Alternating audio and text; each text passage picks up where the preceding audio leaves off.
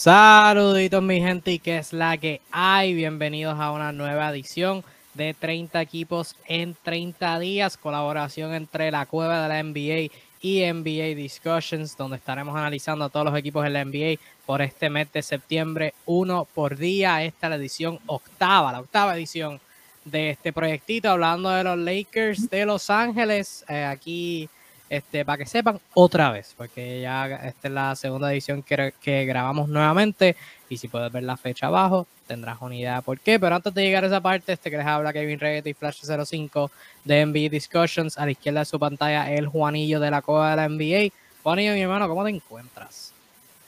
Pues, hermano, nos encontramos súper bien ready para hablar de los Lakers nuevamente, ¿verdad? Porque ocurrieron dos o tres cositas pues que nos hicieron obligatoriamente eh, hacer esto de nuevo. Pero aquí estamos porque va a cambiar, eh, lo que pasó va a cambiar muchas cosas que vamos a tocar más adelante.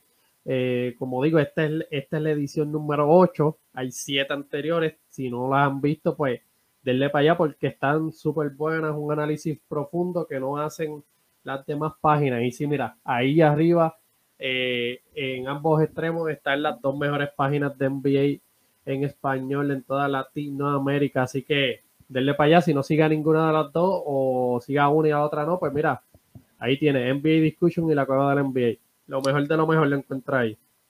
Así es como mencionó Juanillo, si te gusta esto y al final quieres ver más y no quieres esperar hasta mañana, hay otras siete ediciones que hemos grabado antes de esto. Estamos hablando de los Rockets, los Magic, los Pistons, los Thunder, los Pacers, los Blazers y los Kings. Así que si alguno de esos equipos te interesa, pues sintoniza eso y si quieres esperar a los equipos contendores, mantente atento durante todo el mes de septiembre a esperar las demás ediciones.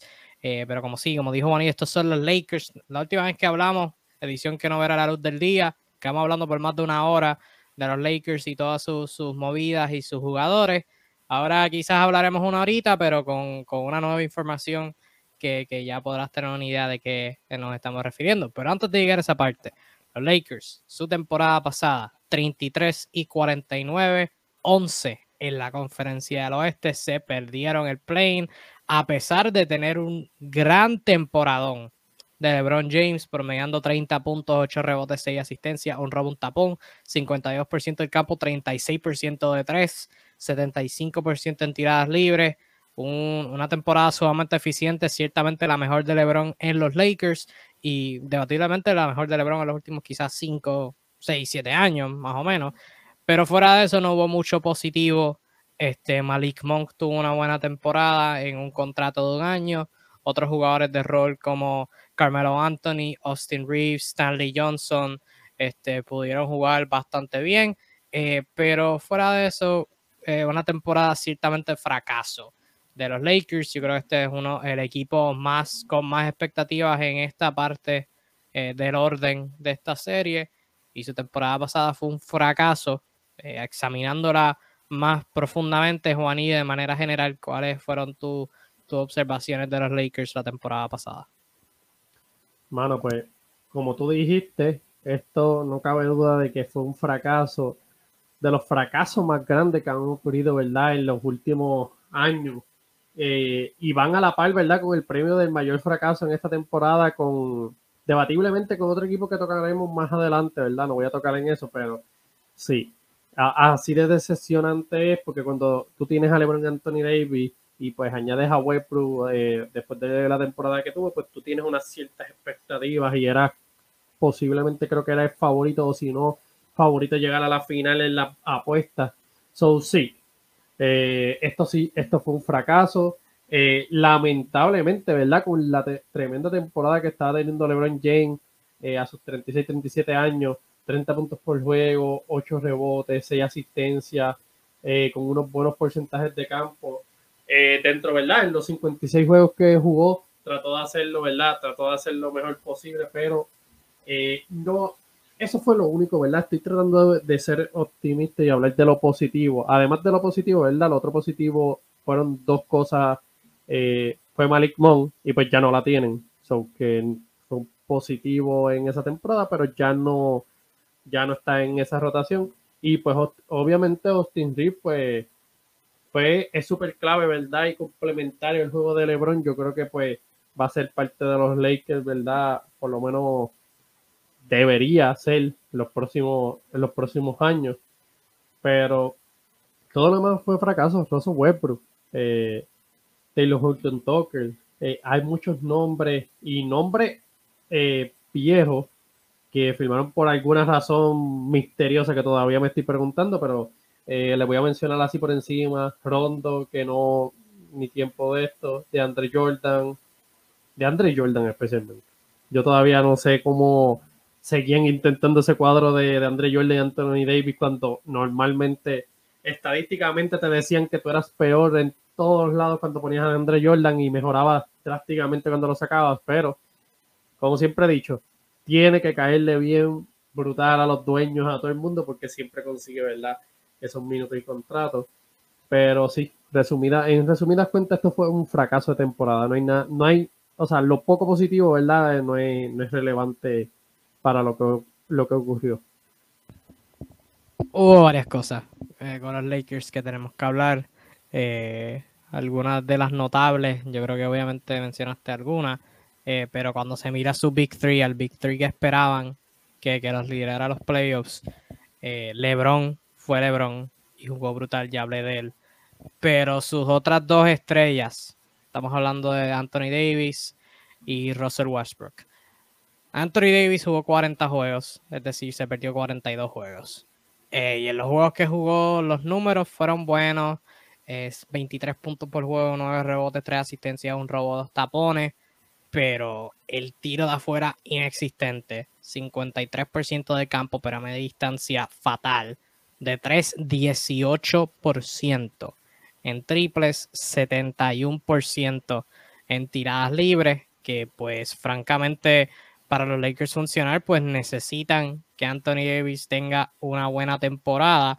Y Anthony Davis tiró su peor porcentaje de tiradas libres en toda su carrera este, la, temporada pasada. Y ya mirando, o sea, lo que, lo que son sus tiros, este, a media distancia de 10 a 16 pies la temporada pasada, 31% ni cerca de, de ser su, la peor marca en toda su carrera. Sabes que no fue una buena temporada para nada para AD en las veces que estuvo disponible. Eh, necesitan más dar más de él.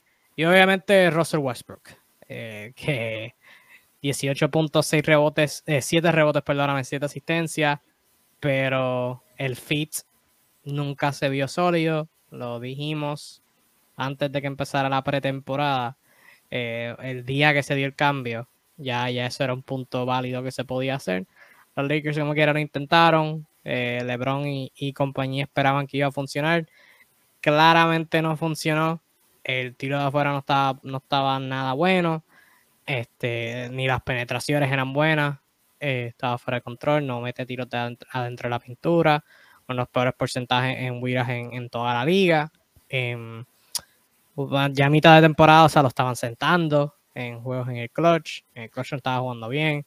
La misma fanática de Los Ángeles, de donde él es, lo apuchaban a cada rato. O sea, no fue un final para nada positivo para Westbrook. Y algunas de las piezas veteranas tú las mencionaste, o sea, DeAndre Jordan era la, que quería hacer énfasis, tú, tú lo mencionaste muy bien. Fue regular en 19 juegos y no fue nada bueno para él ni para los Lakers. Y eh, o sea, llegó un punto donde los Lakers, su única opción positiva era usar a LeBron de centro. Y si LeBron de centro es tu única opción positiva, tiene graves problemas. O sea, eso debe ser un plan Z para los playoffs, para tomar al oponente de sorpresa. Eso no debe ser a lo que tú debes este, ser tu default. Y menos a mitad de temporada. Eh, Dwayne Howard o sea, dio buenos minutos, pero no era nada del otro mundo. Eh, la gente esperaba que Trevor Ariza fue el salvador de este equipo, pero Ariza entró a sus 36 años y no jugó para nada bien. Porcentajes de, tiro no fueron nada buenos. estaba lento, eh, con lesión y con no haber jugado este, con Portland la temporada anterior y por la edad que tiene, pues francamente no pudo ver nada. Que en Baseball tampoco jugó muy bien. Tuvieron algunos jugadores de rol que contribuyeron, pero era demasiado muy tarde. Y eso fue la temporada de Lakers básicamente. Su ofensiva estuvo buena, estadísticamente hablando, 11 en puntos promediados, pero en defensa estuvieron 28 en puntos permitidos. Y eso fue con Frank Bowl, que es un dirigente defensivo, pero francamente no tenían el talento para hacerlo. Este, fue, fue, fue lamentable eso y ya viendo lo que es su temporada muerta, lo que hicieron para remediar eh, lo, que, lo, que, lo que hicieron mal y lo que no hicieron bien. En términos de adiciones, son el segundo equipo corrido que cambiaron de dirigente. Eh, ayer hablamos de los Kings y ellos tuvieron un cambio de dirigente. Lakers añaden a eso, contrataron a Darwin Ham para ser su nuevo dirigente. Merecía primera oportunidad para Darwin Ham, que ha sido asistente por muchos, muchos años. Estuvo con los Bucks la temporada pasada y ahora es dirigente de los Lakers. Aparte de eso, añadieron a Max Christie en el draft, Cole Swider en un contrato two-way. En agencia libre firmaron a Trey Brown Jr., Damian Jones, Juan Toscano Anderson, Scottie Pippen Jr. Este, en un contrato two-way, Thomas Bryant, Lonnie Walker el cuarto y la adición vía traspaso, que es la razón por la que estamos aquí grabando esto nuevamente. Patricio Beverly, el gran Patricio Beverly lo adquirieron vía traspaso eh, de Utah. En agencia libre pudieron retener a, o no pudieron retener porque realmente muchos de esto no era opción. Este Kendrick Nunn en opción de jugador, Russell Westbrook aceptó su opción de jugador, Stanley Johnson aceptaron su opción de equipo, Wayne Gabriel con su opción de equipo y firmaron a LeBron una extensión de dos años 97 millones. Menciona a Stanley Johnson, él fue uno de los jugadores que cambiaron por Patrick Beverly y ahí entramos a lo que fueron sus pérdidas. Este, despidieron a Frank Bowl, que fue su dirigente de la temporada pasada. Perdieron a Malik Monk, que fue otra de sus razones positivas, como tú lo mencionaste, Juanillo. Se fue a Sacramento. El gran eterno prospecto Taylor Horton Tucker junto a Stanley Johnson se fueron a Utah a morar con Cristo probablemente. Se fueron vía traspaso y jugadores suyos de la temporada pasada que están ahora mismo sentados en la agencia libre sin trabajo son Avery Bradley, Wayne Ellington, Dwight Howard rumbo a la WWE, Carmelo Anthony, Ken Basemore, DJ Augustine y Mac McClung que firmó con los Warriors. Eh, Juanillo, wow, qué, agencia libre más activa para los Lakers y esa actividad continúa hasta esta semana y es por ellos que estamos aquí nuevamente grabando esto. Eh, ¿qué, ¿Qué te pareció su agencia libre? de manera general y pues obviamente ya ahí podemos comentar sobre el más reciente traspaso. Bueno, pues de manera general, ¿verdad? Ellos, como tú mencionaste, estuvieron bien activos en la agencia libre. Ahora, eh, esto, acuérdense que esto es un equipo, ¿verdad? Que se esperaba que estuviese en la final o fuera contender favoritos a, a ganar el título. So, esa expectativa eh, con, esa expectativa, ¿verdad? Con lo que pasó en esta temporada, pues tienen esa presión de, mover las fichas. Dentro de las fichas que miré, ¿verdad? Eh, consiguieron una de las deficiencias, ¿verdad? Que ellos tuvieron fue que estaban viejos, es la realidad. Eh, no tenían piernas para aguantarle esa temporada regular. Pues de las cosas positivas es que cambiaron eso, cogieron mucho jugador joven, está Damon Jones, Trey Brown Jr., eh, Juan Toscano, que es una de, mis, eh, de las adquisiciones que me encantó, un buen jugador defensivo, creo que va, va a ayudar muy bien a ese equipo de los Lakers. Thomas Bryan, buenísima también, ¿verdad? el último, ¿verdad? El trade de Patrick Beverly por Taylor Horton Tucker y Stalin Johnson fue UA por el sentido de que Taylor Horton Tucker probablemente iba a estar fuera de la rotación, no, no encajaba para nada me dolió en el sentido de Stanley Johnson. Yo creo que Stanley Johnson fue de las pocas cosas positivas de este equipo de Lakers y pues eh, iba probablemente a tener varios minutos de la rotación, pero, ¿verdad? Patrick Beverly, pues, eh, con la escasa que está la defensa en el perímetro, pues va, a caer super oro. Eh, no es un mal tirador en el cast and shoot, que va a proveer cosas positivas en este equipo de los Lakers de manera significativa. So, yo le doy a las movidas que hicieron, para mí le falta algo. O sea, como que sí mejoraste quizás un poco a la temporada anterior, pero estás como que en el mismo vaivén con esto de Westbrook, no sé qué va a hacer. Para mí falta un trade por hacer, para que este equipo de Lakers como que se diga, dieron el salto de esto. Que posiblemente se rumorea que podría ser, yo espero que no tengamos que grabar este video por tercera vez y terminen haciendo el trip, ¿verdad? Uno de los, de los rumores suena mucho Buddy Hill, eh, Miles Turner. Eso no va a pasar. Probablemente, yo entiendo que no va a pasar, pero nunca digan nunca, so. Eh, hay, hay varias opciones, todavía está Westbrook por ahí, se dicen que Westbrook pues podría terminar cambiado. Al día de hoy, pues, eso no es el caso. So, hay que ver eh, dentro de esas movidas. Yo dije que Patrick Beverly, pues, ayudaba y todo, pero hay que hablar las cosas, hace lógica dentro de cancha. Ahora, pues fuera de cancha hay muchas cuestionantes aquí, especialmente por Westbrook y, y Patrick Beverly no son los mejores amigos. Yo creo que serían los jugadores, ahora mismo, actualmente, yo creo que serían los jugadores que más se odian. Yo creo que si, si me dijeras pensar en, en, en otros, pues no, no tendría otro nombre así. Yo creo que son ellos. Eh, y ahora están en el mismo equipo. son ese factor química y factor problemas, pues yo creo que también eh, está un poco desapercibido y puede afectar de manera grave.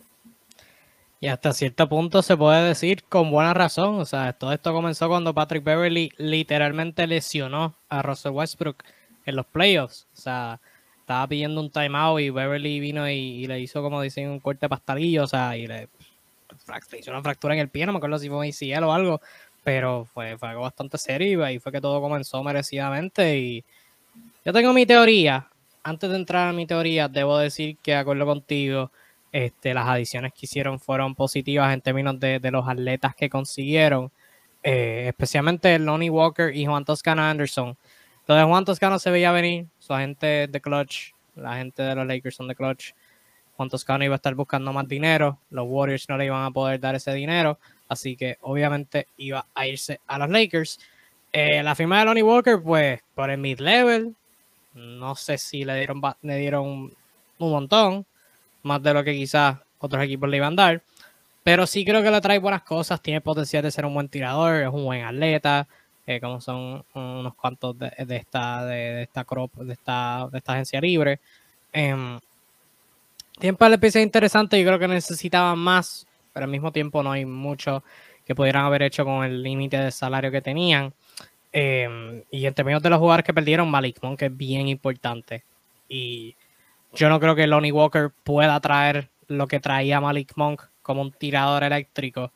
Pero si yo soy los Lakers, yo le oro a Cristo que, que traiga algo cercano porque eso de Malik Monk era bien positivo la temporada pasada.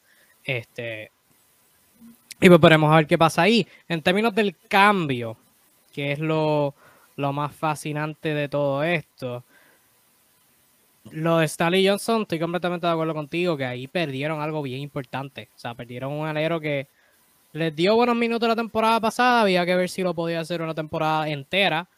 Pero sí, o sea, en términos de aleros, lo que tienen ahora son LeBron, Toscano Anderson y Austin Reeves. Yo creo que Troy Brown Jr. no, no deberían depender de él en dar esos minutos consistentes. Ojalá los pueda dar, pero no, no lo preveo.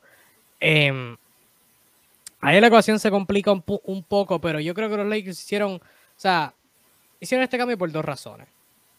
Uno, en mi pensar, es por la, y lo mencionamos la primera vez que grabamos esto, la duda que hay sobre el armador suplente de los Lakers. Porque a este momento, antes del cambio, los armadores de los Lakers eran Russell Westbrook, Kendrick Nunn y Scottie Pippen Jr. Y Scottie Pippen Jr. está en un contrato two-way. O sea que para él ser el armador suplente a tiempo completo, tendría que firmar un contrato completo, un contrato, un contrato estándar, y para hacer eso, pues tendrían que dejar a alguien ir o cambiar a alguien, abrir un espacio en la plantilla. Eso sería demasiado complicado. Encima de eso, no creo que quieran depender en un novato de ser el armador suplente, suplente entre comillas, porque sabiendo lo que, lo que la experiencia de Russell versus la temporada pasada, quizá iban a necesitarlo ser más que un suplente. Y entonces Kendrick Nunn, pues al momento que nosotros estamos hablando, antes de proyectar los juegos regulares, Kendrick Nunn no tiene ni la luz verde de jugar 5 para 5. Y lleva un año entero con una lesión en el pie. Sabes que con esa duda, yo creo que por eso los Lakers hicieron este cambio. Ahora bien, mi teoría, pensando un poquito más allá, quizás los Lakers hicieron este cambio y para este punto ya habré dicho esta teoría en tu dosis de NBA por NBA Discussions. Este, pero para decirle aquí también, quizás los Lakers hicieron este cambio para hacer a Westbrook más tentado en acordar una compra de contrato y que se salga del equipo. Porque, o sea, esto es odio genuino. O sea, Westbrook, yo no veo a Westbrook como uno de esos jugadores que pueda dejar algo ir por tal de jugar bien. O sea, son estas dos personalidades, son bien honestas. O sea, Westbrook y Beverly te van a decir lo que piensan en la cara. Y que esas dos personalidades no se gusten uno al otro. Creo que eso es problema. Yo no creo, o sea, y haciendo predicciones, yo no creo que ambos puedan lidiar en el mismo equipo. Creo que idealmente tú esperas eso. Y pues, ¿verdad? Que puedan coexistir. Pero no lo veo. Y yo creo que si, yo creo que el plan, y esta es mi teoría, no tengo esto confirmado, pero yo, esta es mi hipótesis, por no decir teoría de conspiración, porque teoría de conspiración, o sea, no. Eh, esta es mi hipótesis. Los Lakers hicieron esto para que Westbrook mirara la edición de Patrick Beverly, decir que él no quiere estar en este equipo. Los Lakers, sabiendo que ellos no lo quieren en este equipo, pero Westbrook no tiene mejor remedio. Ahora que, tiene, que, que no quiere estar aquí, especialmente con Patrick Beverly, quizás estaría más dispuesto a, a llegar a un acuerdo de compra de contrato o algo así, y ahí se lo sacan de encima, y entonces la temporada pasada pues libran un montón de salario. Y esta temporada, pues esta temporada están jodidos, no puedo decir mucho ahí. Pero yo creo que eso sería, yo creo que esa sería mi hipótesis sobre este movimiento más allá. Pero de manera general yo creo que se da por la falta de, de confianza en Kendrick Nunn, justificadamente, porque Kendrick Nunn no ha jugado en un año. Este, más, más que eso, no ha jugado desde la, desde la final del, 2000, del 2020. 2020, no, en 2021 jugó. Este, pero, o sea, Kendrick no ha jugado en un montón de tiempo, es el punto. Y yo creo que, esa, eso es como que más o menos lo que, por lo que iban yo pensando acá. Pero, aparte de eso, una buena agencia libre ciertamente necesitaba más. Ahora, ahora bien, pasando a proyectar su cuadro inicial. Mencioné la baja de Kendrick Nunn. Fuera de eso, estas son las piezas que tienen ahora. Y obviamente la edición de Patrick Beverly pone las cosas interesantes. Ya la primera vez que grabamos, pues había una conversación interesante sobre cómo usar AD. Ahora tenemos a Patrick Beverly, que si que querríamos poner a Westbrook de banca, habría una buena opción. Pero hay un par de maneras con las que te puedes ir. Juanillo, ¿cuál sería tu proyección de cuadro regular de los Lakers para el principio de esta temporada? Bueno, para mí, como va a comenzar la cosa, eh, pues ya va a empezar Westbrook, ¿verdad? Si no lo cambian de aquí a esto, él va a ser el, el titular. Eh, si no, si es Patrick Beverly, solo nada más piensa, o sea, en el sentido de que Westbrook odia a Patrick Beverly y pues es el jugador que te va a sentar en el banquete, sea el jugador que más tuvo después, sería algo, ¿verdad? Como que bien impactante para su ego. Pero no creo que empezando la temporada eh, eh, no sea cuadro regular de Westbrook. Yo tengo a Westbrook de Poingal, tengo de shooting a, Lonnie Walker, de small forward tengo a Juan Toscano, Power forward tendría a LeBron James y centro a Anthony Davis. Esos son mis cinco para comenzar, que necesariamente no son los cinco que van a terminar el juego. Bastante interesante eso. Esa, ese frontcourt fue el mismo que tuviste la primera vez que hicimos esto. Yo me mantengo firme. Mi cuadro no ha cambiado desde la primera vez que grabamos. Russell Westbrook en la 1, Lonnie Walker en la 2, LeBron, Anthony Davis y Thomas Bryant para, para abrir la cancha porque Thomas Bryant puede tirar y no me gusta Anthony Davis de centro toda una temporada completa. Creo que Anthony Davis de centro es el cuadro que más vas a usar, especialmente con Austin Reeves, Juan Toscana Anderson y orarle a Cristo que otro, alguien más pueda jugar bien eh, Damian Jones pues sería el centro suplente. Si Anthony Davis fuera competente tirando de afuera y Damian Jones tuviera algo de tiro de tres, Damian Jones sería mi opción preferida, porque Damian Jones, eh, esta firma, la o sea, tenerlo ahora en el equipo viene dos años tarde, porque cuando los Lakers para el 2021 hicieron la adquisición de Andre Drummond, dejaron ir a Damian Jones para adquirir a Drummond, obviamente eso no fue de la manera que preveían, eh, y yo estoy seguro que, con, ese contexto hubieran preferido tener a Jones por encima de Drummond, yo sé que yo lo prefería en ese entonces, eh, y pues tenerlo, o sea, Jones es un sólido jugador que hace el trabajo, es mejor que Thomas Bryant, pero Thomas Bryant tira de afuera. Y pues prefiero eh, tener un tirador extra al lado de LeBron. Este, lo único que lo firmaron para ser regular y honestamente Hello Max Christie. No veo eso como algo factible. Eh, ¿Qué piensas sobre un... Tú tenías a Lonnie Walker de regular, ¿verdad? Sí, sí. ¿Qué, ¿Qué piensas sobre la alternativa de tener a Westbrook y a Patrick Beverly en el regular juntos? Aparte de lo de lo personal, o sea, en términos del, fit en cancha. ¿Qué te parece esa, opción? Porque un montón de gente la ha tirado y un montón de gente pues, quizás pone ese como el, cuadro regular default. Yo no lo veo. Yo no lo veo para nada.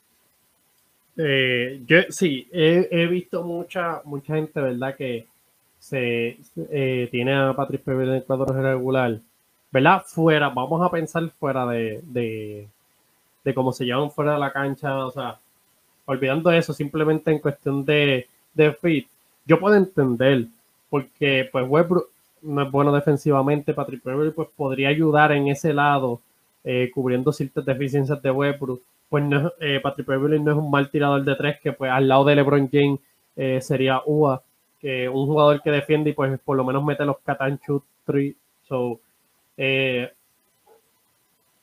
se complementa bien, ¿verdad? El problema es que es, algo ficticio porque tienes que tomar en consideración que no se llevan eh, o el factor vocal. O sea, Patrick Beverly es un tipo bien vocal y pues la primera jugada que a lo mejor Westbrook eh, se quede mirando para el limbo como hizo muchas veces los Lakers, pues Patrick Beverly no es el tipo que se va a quedar callado, le va a decir algo, no de la mejor manera. So, no, no hay manera que machen estos dos jugadores. Eh, por eso digo, yo, yo creo que Westbrook eh, no va a terminar en este cuadro regular. O sea, lo digo ahora porque eh, lo más probable, ¿verdad? Quizás después que, salgan todos estos videos o coja un. le compren el contrato, porque es que no, no hace lógica. O sea, Westbrook no es el tipo que, no es ese tipo, ¿verdad? De que olvida y pues Miren cómo estuvo con Kevin Durant durante años. Yo no sé si todavía, todavía tiene un poco de riña aún. Pero lo que, especialmente lo que pasó con Patrick Beverly, pues no es algo, ¿verdad? Eh, en lo que veamos eh, que se va a solucionar. Menos, ¿verdad? En esta situación como está con los Lakers. So, a mí no me hace ningún tipo de lógica. Simplemente por el mero hecho de, del factor, ¿verdad? De lo que pasó entre ellos y el factor vocal y eso. Porque si fuera en cuestión de cancha y pues de habilidades o es cuestión de fit, pues podría ser que entiendo por qué mucha gente, ¿verdad? Lo pone en el cuadro regular. En cuestión de fit, yo lo veo como un cuadro que se puede usar durante el juego, ciertamente, pero de regular, no, no sé, porque este primero, si vas a tener a Westbrook en, el, mismo cuadro que LeBron, y lo hablamos la primera vez que grabamos esto. O sea, Westbrook tiene que estar en una de dos situaciones. O manejando el balón, creando con el balón en sus manos. O si LeBron va a estar manejando y jugando en un lado de la cancha, tienes que tener a Westbrook en el lado opuesto de la cancha. O sea, Westbrook lo mencioné la última vez, tiró como 36-37% de tres desde las esquinas la temporada pasada. Westbrook fue un mal tirador, pero desde las esquinas específicamente fue muy bueno. Y muchas de las buenas acciones de los Lakers venían así, o sea, LeBron atacando en un lado, ahí lo dobla, le salen dos, algo así, hay, perdóname, hay movimiento de balón, le llega Westbrook en la esquina y él tiene un tiro de tres cómodo o la habilidad de atacar por la línea de base y tener y o sea, atacar con una ventaja. Eso es lo ideal para Westbrook en, este, en este equipo, sería su rol ideal. Pero si no va a tener con Patrick Beverly, Patrick Beverly es alguien que también preferiblemente lo quiere en una esquina o lo quiere involucrado en una acción. Eh, y no quiero a. O sea, como que el, fit en cancha no, no lo veo en ofensiva. En defensa, obviamente, Patrick Beverly puede coger el mejor armador, eh, pero también lo prefiero siendo como ese sexto hombre que juegue minutos de regular y prefiero a Lonnie Walker en el cuadro regular versus tener a Lonnie Walker desde la banca. Creo que sería como que mi manera de verlo también. Em, pero fuera de eso, Anthony Davis va a jugar la mayoría de los minutos en la 5. Eh, sé que no lo quiero regular, pero sí lo quiero como que, o sea, después de eso, después de esos primeros 6-7 minutos, lo quiero jugando de centro, siempre que esté en cancha, eh, aparte de empezar el tercer quarter, o si está jugando con un equipo con tamaño. Em, pero fuera de eso, yo creo que sería, ese sería mi pensar sobre, sobre la situación. Em, vamos a ver, te pregunté esto mismo la última vez que, grabamos. ¿Qué posición tú crees que es la más que LeBron juegue esta temporada? ¿Alero, armador o centro? Sí, me, me acuerdo de esa pregunta super hábil que recuerdo que hicimos unos cuadros, ¿verdad? También que creo que tocaremos pronto. Pero sí, eh, la posición que más va a jugar, viendo los jugadores y lo que tiene, y lo que hace coherencia, lo que nos hace lógica, eh, por lo menos a mí, es que va a jugar la mayor posición, va a ser pointer. Yo lo veo igual. Irónicamente, lo acabas de mencionar ahora, te pregunto, ¿cuál es el mejor cuadro de los Lakers? El mejor cuadro, así mismo como mencioné, eh, tendría a LeBron de Pointer, tendría a Lonnie Walker, tendría, ok, tendría a Anthony Davis de centro, tendría a Westbrook de point tendría a Lonnie Walker, tendría a Austin Reeves small forward y tendría a Juan Toscano power forward. Eso sería, eso sería el que LeBron no está en cancha. No, LeBron de point No, bueno, es que la segunda dijiste Westbrook de point guard. Uh, error, error. No, jamás, jamás, jamás. Eh, perdón, eh, LeBron de Pointer. Eh, con, con, todos esos que mencioné, David de centro, el típico, ¿verdad? Equipo donde David coge de centro, ¿verdad? Pensando que va a tirar un buen porcentaje de triple, que abre la cancha, defiende la pintura, y los de jugadores que son buenos defensores, buenos tiradores. Y pues al lado de LeBron, tú, tú simplemente le das jugadores que sean, sean así, sean eficientes tirando, eh, lo ayuden en el lado defensivo y pues vas a tener un equipo contendor prácticamente. Lo que pasa es que pues tú no, con cinco tú no vas a ganar eh, tantos partidos en una temporada y tú no vas a estar eh, todo el partido con los mismos cinco. Pues, ahí está el punto, el puntillazo clave. Yo tendría esos mismos cinco, el único cambio que haría es Patrick Beverly en vez de Lonnie Walker. Este, entonces tienes a Patrick Beverly para defender el perímetro LeBron manejando el balón con tiradores, jugadores que pueden jugar sin el balón y Anthony Davis ojalá jugando bien. O sea, lo mismo que tú acabas de decir. Si con esos cinco, LeBron, Beverly, Toscano Anderson, Austin Reeves y Anthony Davis pudieran jugar los 48 minutos del juego sin que se cansaran, los Lakers serían uno de los mejores dos equipos, tres equipos en el oeste. Pero, como hay cansancio y hay, son humanos, pues este va, va a ser bien complicado eso. Pasando ahora a predicción de récords. Si has seguido esta serie, sabrás que damos dos alternativas: el mejor y peor caso. Juanillo, para los Lakers en el 2022-2023, ¿cuál sería su mejor y peor caso respectivamente? El peor caso es bien parecido, ¿verdad? A la temporada pasada, eh, que las lesiones afecten mucho, pues que el tipo de situación de Westbrook y, y compañía sigue afectando. Los tengo, en el peor caso, los tengo en la posición número 12. Y en el mejor caso, en cuestión de que la salud, ¿verdad? Eh, se lo permita. Y Westbrook, pues, dentro de que le compre el contrato o acepte su rol, ¿verdad? Aprenda a jugar sin el balón, se enfoque la defensa o venga del banco en cierto punto pues este equipo tiene potencial, como yo digo, siempre que tú tienes un equipo donde tienes a LeBron James Anthony Davis, pues tiene potencial de ser un equipo peligroso. Yo los tengo sextos en la, en la conferencia del oeste. Eh, y también, ¿verdad? Los tengo ahí porque este, tengo altas expectativas, ¿verdad? En el mejor de los casos, especialmente Lonnie Walker, eh, donde pueda hacer ese tirador eficiente, eh, Juan Toscano, ¿verdad? Todos los jugadores tienen que aportar para llegarle a, a esa posición y pues serían un equipo, ¿verdad? Sexto que entrarían a jugar playoffs con el tercero con probabilidades de ganar. Eh, para mí, si tú tienes a LeBron James y Anthony Davis saludables en su máximo potencial en el equipo, en tu equipo, pues tienes, tienes probabilidades de ganar.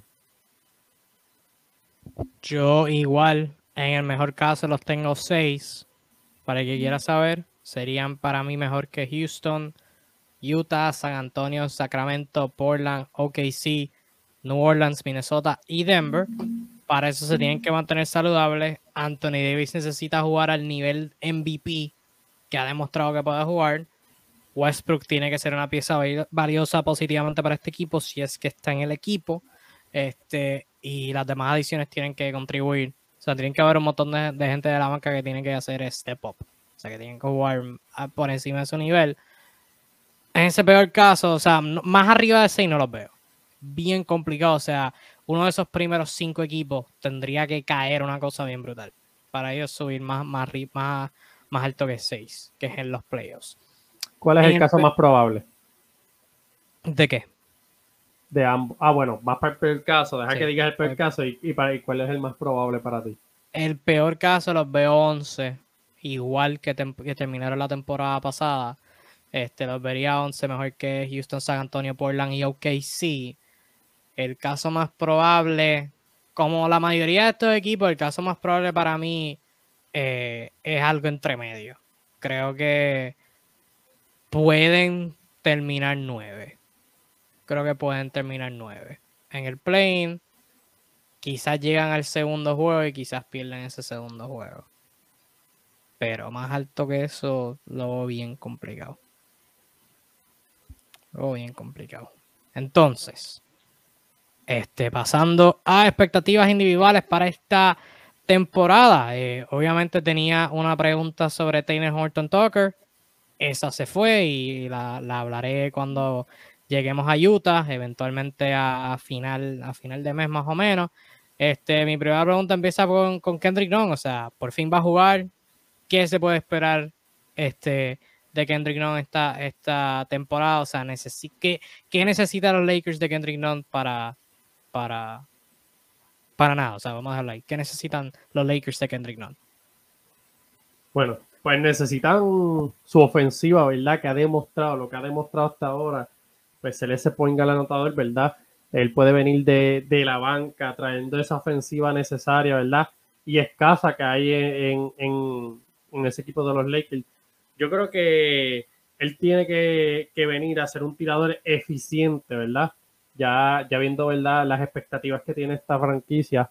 Como yo mencioné en el video pasado, él dijo que él iba a demostrar que era un two-way player. Yo no he visto eso. Como yo dije, con la boca un mamey. So, hay que ver cómo lo demuestra en cancha. Pero si ese sería el caso, pues, uva, eh, tú venir y darle esa producción y ser eh, relevante en el lado defensivo, pues darías un cambio drástico en esta plantilla de los Lakers, ¿verdad? Pero, como dije, con la boca hasta yo. So, que hay que ver qué, demuestra en cancha. Eh, pero sería más, ¿verdad? Lo que yo espero, ¿verdad? De él es el lado ofensivo eficiente como lo pudo hacer. Él es un jugador joven, eh, creo que es saludable, eh, es capaz de meterte 14 puntos por juego, metiendo razonable el triple. So, yo, esas son mis expectativas para ahí. Creo que ayudaría, ¿verdad? De manera significante al equipo de los Lakers. De Kendrick no los Lakers necesitan que anoten doble dígitos, que defienda bien, eh, por lo menos el perímetro, y que tire más de 35% en como 4, o 5 intentos de 3 por juego. O sea, los Lakers necesitan que Kendrick sea su mejor tirador. Porque bueno, quizás está Patrick Beverly. Patrick Beverly fue eficiente la temporada pasada. So diría como su segundo mejor tirador. Porque los Lakers no tienen tiro en este equipo. Para nada. O sea, Lonnie Walker ha sido inconsistente en ese departamento. Fuera de eso, Austin Reeves, quizás. Thomas Bryant, quizás. Pero no tienen buenos tiradores en este equipo y es como que lo más que necesitan aquí. Este Van a necesitar mucho de Kendrick Nunn. O sea, te hubiera dicho que antes del cambio necesitaban que fuera su mejor armador. o por lo menos competir para hacer eso con Westbrook. Ahora que está Patrick Beverly, quizás le quite esa presión, pero como quiera necesitan un tercer armador. Un tercer armador súper sólido. Si Westbrook va estar en el equipo, eh, van a necesitar eso. Van a necesitar que sea súper eficiente y que sea un 3D player bien consistente. Quizás que cierre par de juegos con lo bien que está jugando. Este, pero para eso tiene que jugar. Así que ahora está, nos estamos aproximando a Training Camp y ni siquiera está disponible para jugar. Al momento de nosotros grabar esto, eso es lo primero que, que van a necesitar. Yo mencioné esto, me gustaría que tú expandieras sobre, sobre este particular. ¿Cuán bueno tiene que ser Anthony Davis para que los Lakers puedan llegar a los playoffs? Yo mencioné nivel MVP y cuando menciono nivel MVP te hablo 25.10 rebotes mínimo sin contar la asistencia, sin contar los tapones, sin contar meter de afuera consistentemente. Pero eso soy yo. ¿Tú, tú qué, qué nivel tú crees que al que AD necesita llegar para los Lakers ser uno, uno de los mejores seis en su conferencia? Yo tengo la misma línea que tú. Ahora mismo el jugador eh, más importante, o por lo menos que su rendimiento es el más importante y el más que se espera, ¿verdad? Ahora mismo los Lakers es Anthony Davis él tiene que volver a hacer ese prospecto, ¿verdad? O por lo menos esas expectativas que tenían de que a ah, la próxima temporada eh, Anthony Davis va a ser el favorito eh, a llevarse el MVP. Y no, ¿verdad? Por los números tradicionales, por el impacto que trae el juego, por lo fácil que le hace el juego a LeBron y lo mucho que impacta eh, beneficioso al equipo de los Lakers.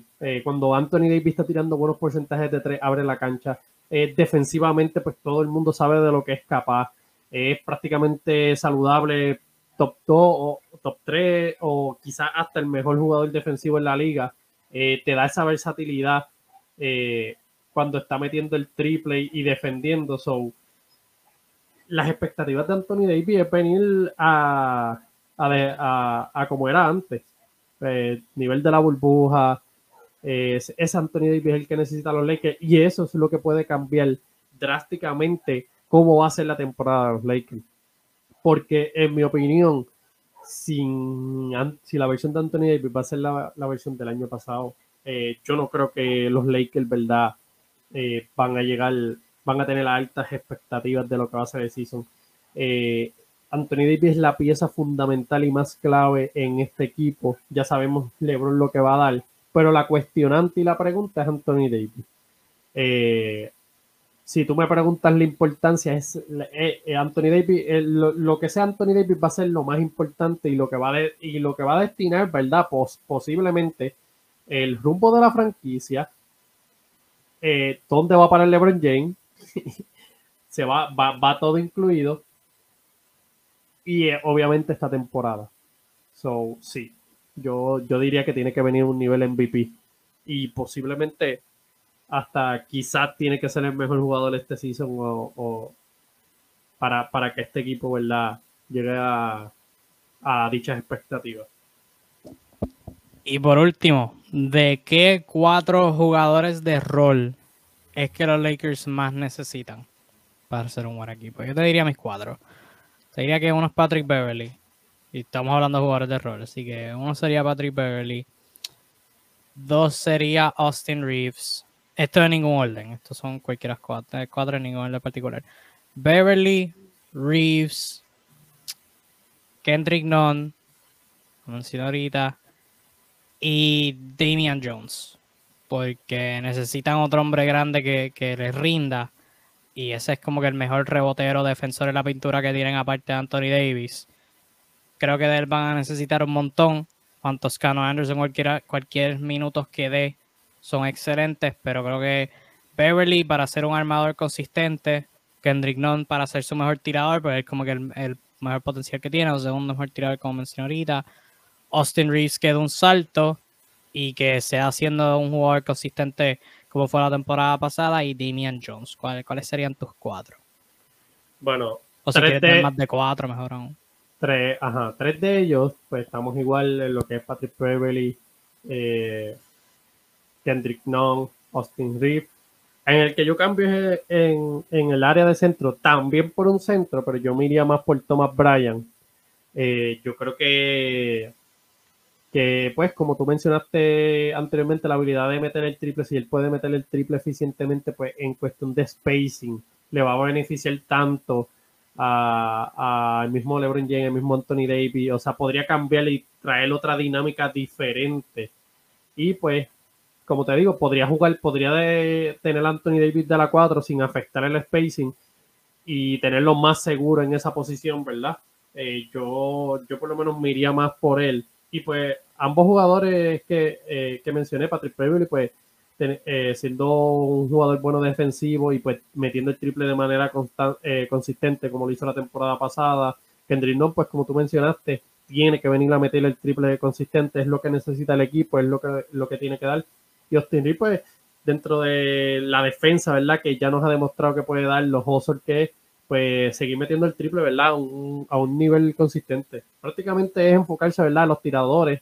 Eh, son mega importantes cuando está jugando con LeBron James, Anthony Davis, pues se van a beneficiar, ¿verdad? De, de los espacios que y los espacios y los tiros solos, ¿verdad? Que, que, que, te va a encontrar porque, pues, esa es la ventaja, ¿verdad? De tener a dos de los mejores jugadores en la liga en el equipo.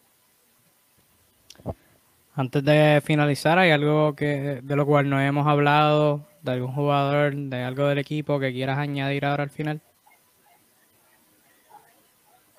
Eh, vamos, voy a hablar, eh, especialmente se me fue el nombre ahora mismo, dame... De Scottie Pippen Jr. Ahora, ¿Tú crees que a cierto punto le den el, le terminen dando el contrato y le den la oportunidad? ¿O tú crees que. O sea, vamos a poner en el caso de que Westbrook, ¿verdad? Eh, le compren el, contrato, pues tiene Patrick Beverly y pues se abre ese espacio de tener otro point. ¿Tú crees que en cierto punto, eh, como prospecto, por lo que hayas visto, tiene potencial, ¿verdad? Para ser quizás un backcourt o tener minutos de suplente? No. Yo creo que sale mejor. Sale mejor este o usando ese dinero para este ofrecérselo de bono a Kendrick Nunn para que se ponga saludable o si no firmar a alguien de agente libre. Creo que es lo mejor. O sea, yo ahora mismo verificando armadores que quedan todavía en la agencia libre sin contrato. Hay un montón de buenos agentes libres disponibles. Yo mirando aquí por encima, jugadores que todavía quedan agentes libres que son armadores. Eric Bledsoe, Dennis Schroeder, Colin Sexton, Lou Williams, este, Frank Jackson. Eh, y ya, con eso. Ahí, ahí tienes par de opciones que, serían mejores que, que Scottie Pippen Jr. en mi pensar para este equipo de los Lakers. O sea, lo que es Scottie Pippen Jr., lo que es Cole Swider, lo que fue Austin Reeves la temporada pasada. Si tú tienes un jugador novato que entra eh, o en un contrato two-way o siendo un pick, este, eh, no, no siendo un pick de lotería en el draft.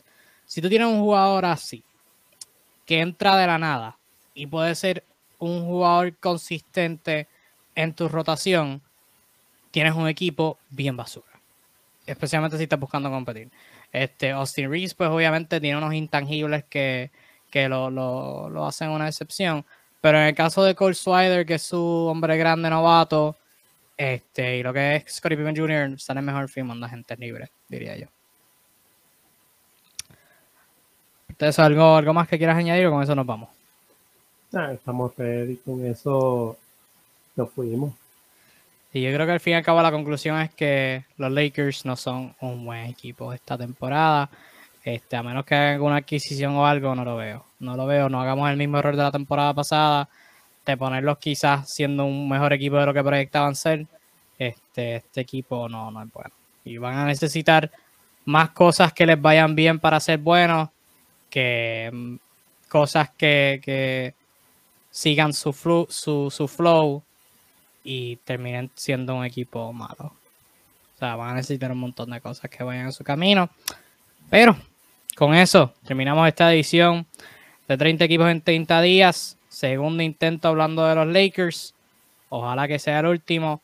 Este, porque ya estoy aburrido. He hablado demasiado de los Lakers y ya me han aburrido al máximo. Así que, sí, con eso terminamos esta edición de 30 equipos en 30 días hablando de los Lakers.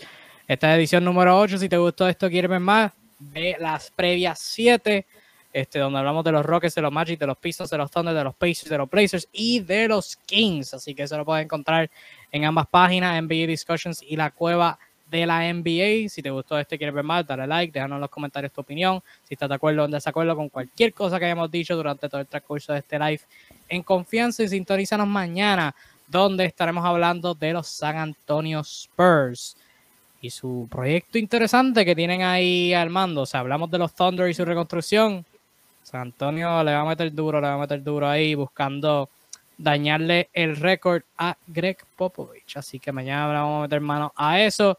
Sintoniza la cueva de la NBA, NBA Discussions y síganos una vez también para estar pendientes a eso. Y durante todo el mes de septiembre hablando de los 30 equipos en la NBA, uno por día. Gracias por sintonizarnos, que tengas un lindo resto de tu día y cuídate mucho. Nos vemos en la próxima. Chao.